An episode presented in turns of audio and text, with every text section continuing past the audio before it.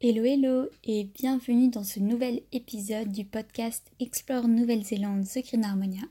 Cette semaine je suis très heureuse de te retrouver car on va parler d'un sujet qui me tient très à cœur qui est, tu l'auras peut-être deviné grâce au titre, l'écologie. Alors l'écologie, quelles sont vraiment les, les grandes différences marquantes que j'ai remarquées entre la Nouvelle-Zélande et la France? Tout d'abord, il y a réellement le tri des déchets.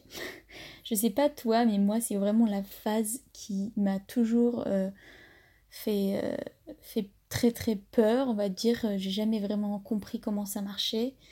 Euh, en plus, ça a changé là récemment à Paris, donc j'étais encore plus perdue que d'habitude. Et je m'étais du coup résignée à réduire ma quantité de déchets plutôt qu'à les trier tous. Euh, en sachant qu'il n'y a pas toujours les poubelles. Par exemple, à l'université, il n'y avait pas forcément plusieurs poubelles. Dans mes stages, il n'y avait pas forcément plusieurs poubelles. C'était vraiment que chez moi où, euh, j'avais la possibilité de trier euh, le verre, le plastique et encore les déchets recyclables.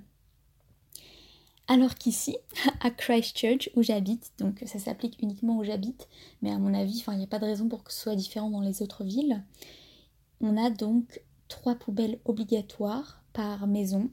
Par, euh, on va dire ici, en fait, c'est principalement des maisons. Je connais personne qui habite dans un immeuble, même si c'est une ville très grande, qui a 300 euh, 000 habitants, donc plus ou moins l'équivalent de Nice. Sauf que c'est hyper étalé, hyper étalé. Donc vraiment, quasiment tout le monde a la possibilité d'avoir euh, une, une, maison, une petite maison, je veux dire, mitoyenne.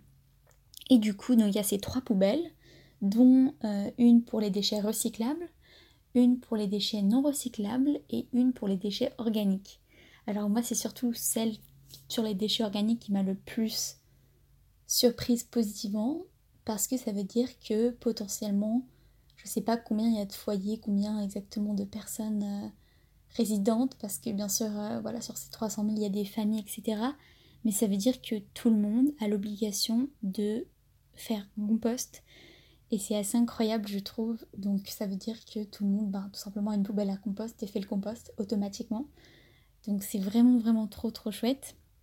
Et ça prouve que c'est pas bien compliqué. Moi, j'ai l'impression quand même qu'en France, il y a le souci de, des odeurs, tout ça. Enfin, moi, je sais que personnellement, dans ma famille, c'est ça apparemment qui, bloque euh, euh, bah, ma famille de, de, faire un compost, même si on a un jardin. C'est le problème des odeurs. Alors que là, très honnêtement, il fait très chaud en ce moment. Il fait. Euh, on est au mois de mars et là on est en automne maintenant, mais il fait encore genre 25 euh, degrés. Euh, et, vraiment autant te dire que en termes d'odeur, effectivement quand tu ouvres la poubelle, il peut y avoir une petite odeur de banane, euh, voilà, on va dire qui a un peu trop duré, mais c'est voilà, c'est pas non plus, il n'y a pas d'invasion d'insectes ou quoi que ce soit, enfin c'est juste une poubelle qui se ferme, qui s'ouvre. Et du coup, il y a euh, les camions qui viennent une fois par semaine pour récupérer cette poubelle.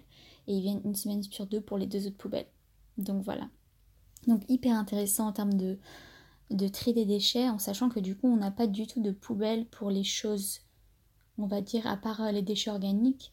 Il n'y a pas vraiment de, de poubelle plastique, on n'utilise même pas de sac plastique parce que du coup on a une poubelle euh, pour les déchets recyclables, donc il faut que tout soit lavé au préalable.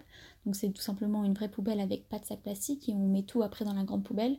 Pour les déchets organiques, on a une petite poubelle pour les déchets organiques spéciales. Et pour tout ce qui est euh, non recyclable, également une poubelle sans sac du coup. Donc euh, c'est assez, assez sympa je trouve. Ensuite, ce qui m'a vraiment surpris, c'est les bouteilles. Donc les gourdes. J'allais dire bouteille parce qu'en fait, ici, ils appellent ça bottle of water. Et en fait, ce qu'ils entendent par bottle of water, c'est une gourde. Et c'est très intéressant, notamment à, l'école. Je me rappelle, il y a une, journée des sports parce qu'il y a pas mal d'activités qui sont organisées. Et donc, il y avait le proviseur qui disait Ouais, demain il va faire chaud, donc ramenez bien votre bottle of water. Et, euh, et effectivement, le lendemain, je vois tout le monde avec une gourde. Et après, j'en ai parlé avec, euh, avec un élève et effectivement quand ils disent bottle of water, ils pensent à une gourde. Alors que enfin moi et je pense nous en France quand même quand on dit bouteille d'eau dans notre tête ce qui enfin ce qu'on qu'on visualise c'est une bouteille en plastique. Donc euh, j'ai trouvé ça très curieux et du coup ça, ça montre que que effectivement enfin la gourde c'est quelque chose que ici tout le monde a adopté et euh, et que ouais que c'est que c'est faisable parce que c'est vrai que je pense qu'il y a quand même pas mal encore de, personnes qui, qui, n'ont pas adopté la gourde pour diverses raisons. Et ici aussi, ils ont ce problème peut-être de l'eau pas très euh, bonne. Enfin, je sais qu'il y a beaucoup de gens qui boivent de l'eau filtrée parce qu'il y a apparemment, apparemment beaucoup de chlorine. Moi, j'ai toujours bu l'eau du robinet, donc ça me pose pas de problème. Mais en tout cas, tout le monde, toutes les catégories de personnes ont adopté la gourde et ils ont l'air très, euh, très satisfaits de ça. donc c'est top. Après aussi, euh, Christchurch où j'habite, donc la deuxième plus grande ville euh, de la Nouvelle-Zélande et la plus grande ville de l'île du Sud. C'est euh, vraiment un paradis pour les végétariens slash vegan. Il y a des options de partout et c'est bien sûr dû à la conscience environnementale qu'ont les Néo-Zélandais. c'est assez impressionnant, mais vraiment comment on peut aller dans un restaurant ce week-end j'étais dans une pizzeria, un restaurant voilà, comme ça de, typique. Il y avait une pizza vegan qui était tellement, tellement, tellement bonne. Euh, donc à chaque fois, ils te, ils te, ils ont quasiment, enfin tout le temps des, options, bah, tout le temps des options végétariennes. Et quand c'est pas écrit sur la carte, ils vont te faire quelque chose, mais très très très souvent ils ont des options véganes. Vraiment, c'est, c'est rare et c'est même étrange quand il n'y a pas d'option vegan. Tu te dis, oula, c'est pas normal ça. Donc c'est vrai qu'on prend, très vite l'habitude. Voilà, je peux aller dans n'importe quel café, je peux trouver quelque chose et au pire, au pire des cas, ils ont toujours du lait de soja ou, euh, ou quelque chose pour te faire un bon café ou un matcha ou autre. Donc en tout cas, les options euh, vegan et euh, particulièrement aussi ce qui, est top, c'est qu'en fait, ils l'écrivent noir sur blanc en gras. Et aussi, par exemple, il y avait un festival, donc dans les festivals, il y avait un festival aussi, Noodle Festival, donc euh, pour le Nouvel An chinois, toujours, en fait, il y a ces espèces de labels, ils labellent énormément leurs produits. Et c'est déjà ce que j'avais trouvé en Angleterre quand j'avais fait mon Erasmus là-bas à Manchester. Et ce que je trouve hyper pratique, parce qu'en tant que vegan, ça te fait gagner un temps fou de pas vérifier les étiquettes à chaque fois. donc voilà. Ensuite, donc le prochain point que j'avais euh, noté, parce que et oui, j'ai pris les notes pour éviter les gros trous comme d'habitude.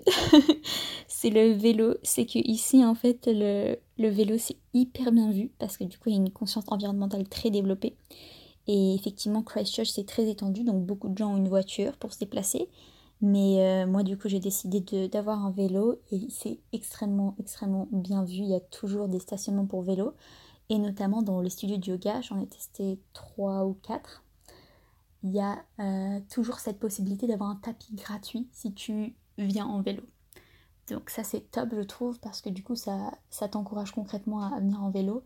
Sinon le, tapis ils te, font, ils le font louer quand même à je crois 3-4 dollars alors que là euh, tu, tu n'as pas à te soucier de ton tapis. Donc c'est vraiment vraiment top je trouve et euh, c'est hyper vraiment vraiment très très bien vu de, de faire du vélo. Et le dernier petit point que j'avais noté, c'est euh, la conscience autour de vraiment Internet et l'électricité. C'est qu'ici, vu que c'est une île, il n'y a pas, donc il m'avait expliqué de nucléaire, il n'y a pas de charbon non plus. Et la plupart de l'électricité euh, sur l'île, du coup, elle provient de sources d'énergie principalement renouvelables, avec beaucoup d'éoliennes, etc. Des, barrages aussi euh, hydro, hydro, hydroliens, j'espère que ça se dit comme ça. Euh, et euh, du coup, l'électricité est très chère, l'internet aussi. Et du coup, j'ai vraiment observé une, conscience euh, dans le sens où les Néo-Zélandais sont très économes à propos de ça, étant donné que c'est très cher. Et particulièrement aussi parce que l'électricité, nous aussi, des fois, ça peut arriver. Moi, je sais que dans ma famille, du moins, c'était le cas. on, lisait la facture d'électricité. Mais ce qu'on retrouve quand même moins chez nous, c'est cette conscience au niveau d'Internet, parce que aujourd'hui, trouver un forfait Internet euh, illimité en France, ça se trouve facilement à prix très abordable, ou alors euh, peut-être pas illimité, mais tant d'Internet que tu l'as même pas utilisé dans le mois. Alors que ici réellement, il y a cette conscience au niveau d'Internet. Très souvent, les forfaits, par exemple Wi-Fi, sont pas illimités, donc c'est hyper intéressant là-dessus, c'est que que ouais, enfin que du coup, euh, ouais, c'est pas tout simplement le Wi-Fi ne peut ne pas être limité. Moi, j'étais même pas au courant à la base que c'était possible. Et euh, également aussi donc des forfaits, des abonnements. C'est pas du tout le même prix là pour 2 gigas. Euh, je paye euh, pour 2 gigas quelques, quelques voilà, peut-être même pas une heure d'appel et 50 messages. Je paye déjà 20 dollars. pour 10 gigas, ça explose quoi. Ça explose vraiment. Donc, il y a vraiment cette conscience que Internet, bah, ça ça pousse pas euh, sur les arbres et que ça, ça provient du coup de... Bah, ça a besoin d'énergie, de centrales. Et donc euh, à la base, donc c'est des... C'est donc ici... Euh, c'est donc ici donc des... c'est donc... Ouh là là, je vais reformuler ma phrase.